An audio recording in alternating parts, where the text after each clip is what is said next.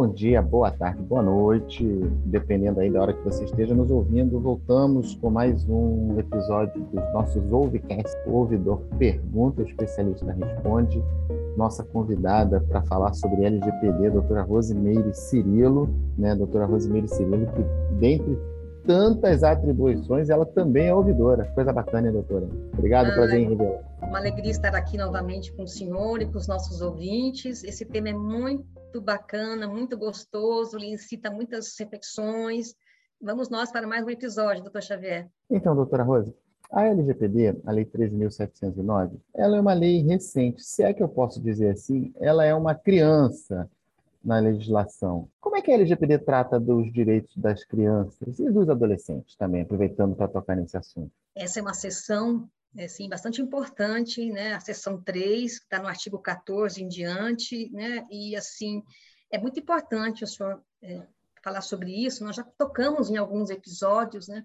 O quão delicado e quão sensível é, é esses dados pessoais, né? Que envolvem crianças e adolescentes, quando os pais expõem é, em redes sociais esses dados, fotos de criança. Então, a lei, doutor, ela trata bastante sobre essa questão, sobre uma ótica, que é a ótica do qualquer tratamento de dados, ele tem que ser realizado no melhor interesse da criança. Esse é um princípio que está na Constituição, que é o melhor interesse né, da criança e do adolescente, e também que traz esse princípio da precaução. A gente tem que sempre fazer tudo prevenindo qualquer, né, porque é um interesse maior, que é o da criança e do adolescente. Então, a gente é, tem que colocar aqui, né, para nós, que em termos legais, né, é, que temos uma definição, uma diferença entre criança e adolescente que está no ECA, né?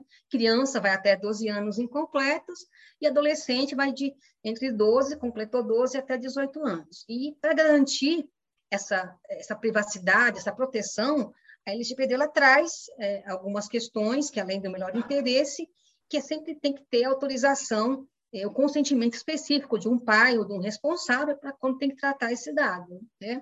E outra, né, outra é a formulação que a lei GPD nos traz.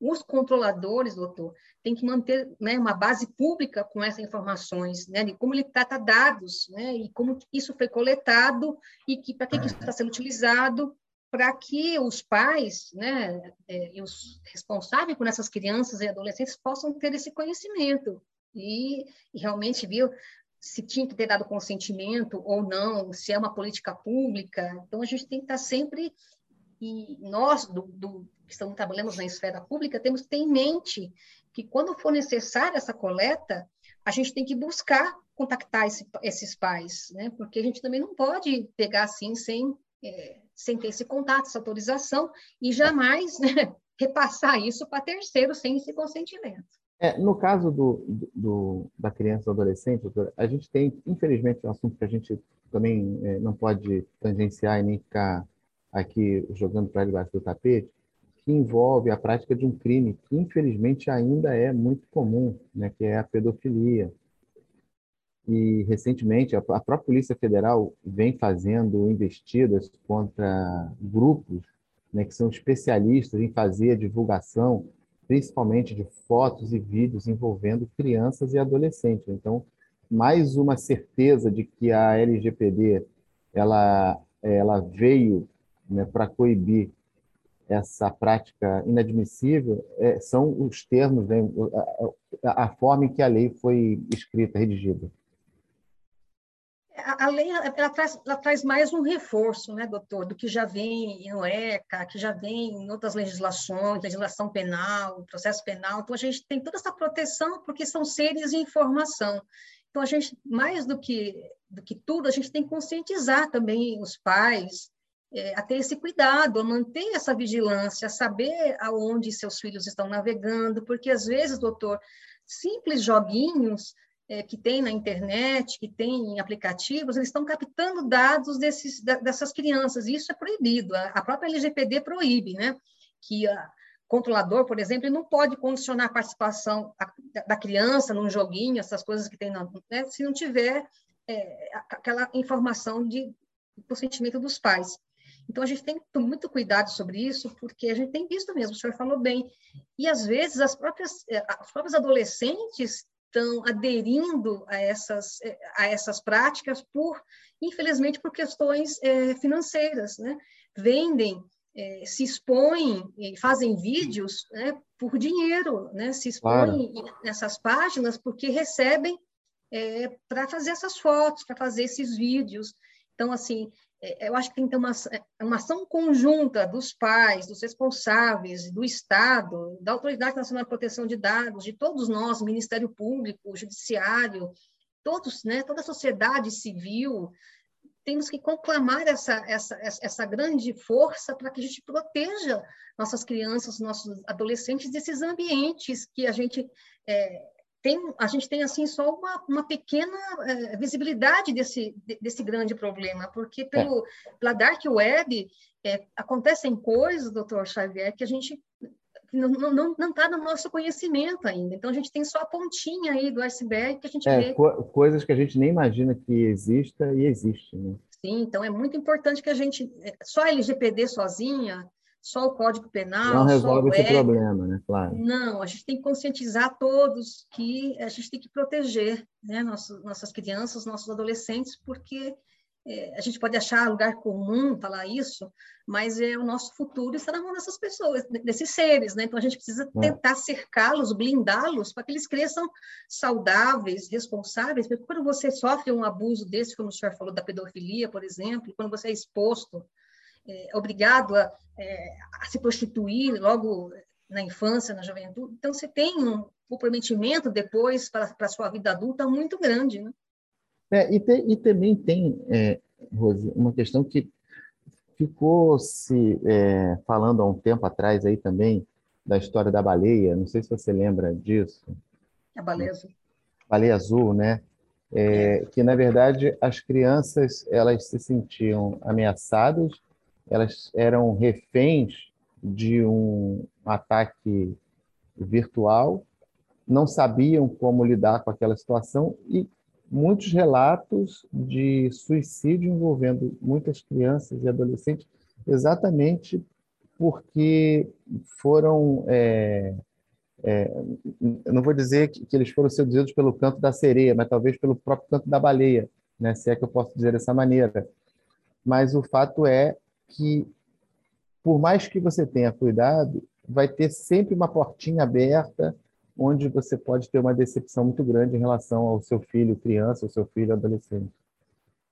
E aí, por isso que eu volto a dizer para o senhor que é importante que essas, é, essas empresas que fornecem esses dispositivos, esses jogos, esses aplicativos, é, nós temos que exigir que eles né, passem, né, admitam que, que, as crianças façam uso desses jogos, mas tem que ter o consentimento do pai, tem que ter um esforço razoável da, dessa empresa para que ela confirme que aquele consentimento foi dado pelo responsável e pelo pai.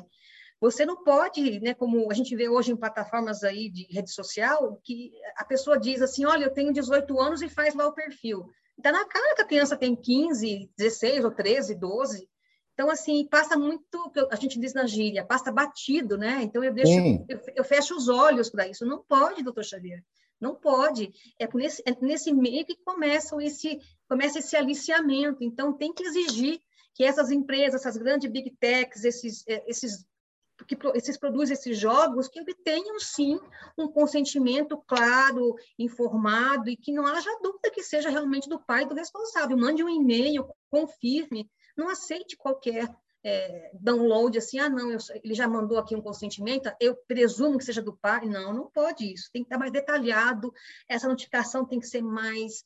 É, não posso dizer, ter mais musculatura, ser mais consistente, justamente para a gente poder proteger nessas crianças é. e, e, que os pais também tenham essa responsabilidade, porque você não pode também deixar seu filho o dia inteiro jogado dentro de um quarto, ligado numa internet, num jogo, e não saber o que ele está fazendo. Então, acho que aí é uma dupla é uma via de mão dupla. Tem que ter responsabilidade do Estado, sim, mas também tem que ter de pais e, de, e, de, e das empresas.